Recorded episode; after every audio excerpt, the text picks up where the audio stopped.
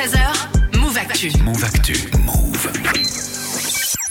Le check info avec toi Marion et aujourd'hui tu reviens sur l'affaire Yannick Agnel. Oui, parce que c'est quand même l'un des sujets qui a fait le plus réagir sur les réseaux hier, hein, le fait que le champion de natation Yannick Agnel a été mis en examen pour viol sur mineur de 15 ans et qu'il a, euh, d'après la procureure, expliqué, j'ouvre les guillemets, qu'il n'a pas eu le sentiment qu'il y a eu contrainte. Voilà, sous-entendu, malgré les 13 ans de la plaignante à l'époque en 2016, elle aurait été consentante. Hein, c'est ce qui suscite beaucoup de commentaires dans le registre. euh, Peu importe l'âge, si elle est consentante, il n'y a pas viol. Ouais, sauf qu'il faut rappeler deux trois bases là. hein. Ouais, euh, alors on va pas faire ici le procès de Yannick Agnel, euh, mais on peut déjà expliquer qu'un majeur qui a un rapport sexuel avec un mineur de moins de 15 ans, c'est un viol. Mhm. Euh, pourquoi? Eh ben parce que la loi dit clairement qu'aucun adulte ne peut se prévaloir du consentement sexuel d'un enfant s'il a moins de 15 ans.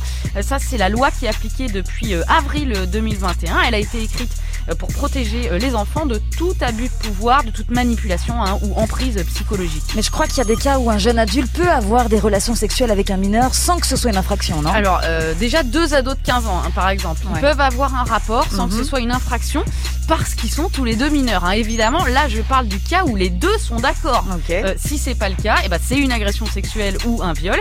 Et dans ces cas-là, bah, il y a poursuite judiciaire, comme pour un adulte, mais avec une peine euh, divisée par deux. Et puis, autre subtilité, euh, c'est la différence d'âge maximale. hein. Ouais. La loi, elle considère qu'un mineur, il peut avoir un rapport sexuel consentant avec un jeune adulte si la différence d'âge ne dépasse pas 5 ans, euh, Mhm. par exemple.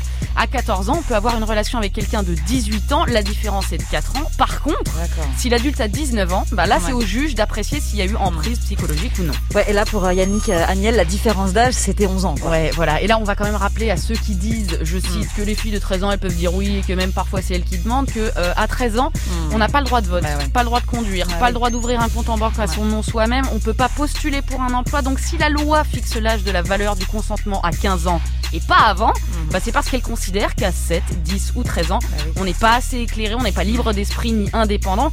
En clair, euh, c'est à l'adulte de dire non, c'est Mm. pas à l'enfant de lui rappeler ses droits. Et puis je voulais dire un dernier petit mot sur la présomption d'innocence. hein. Euh, respecter la présomption d'innocence, ça n'interdit pas de commenter une procédure judiciaire en cours.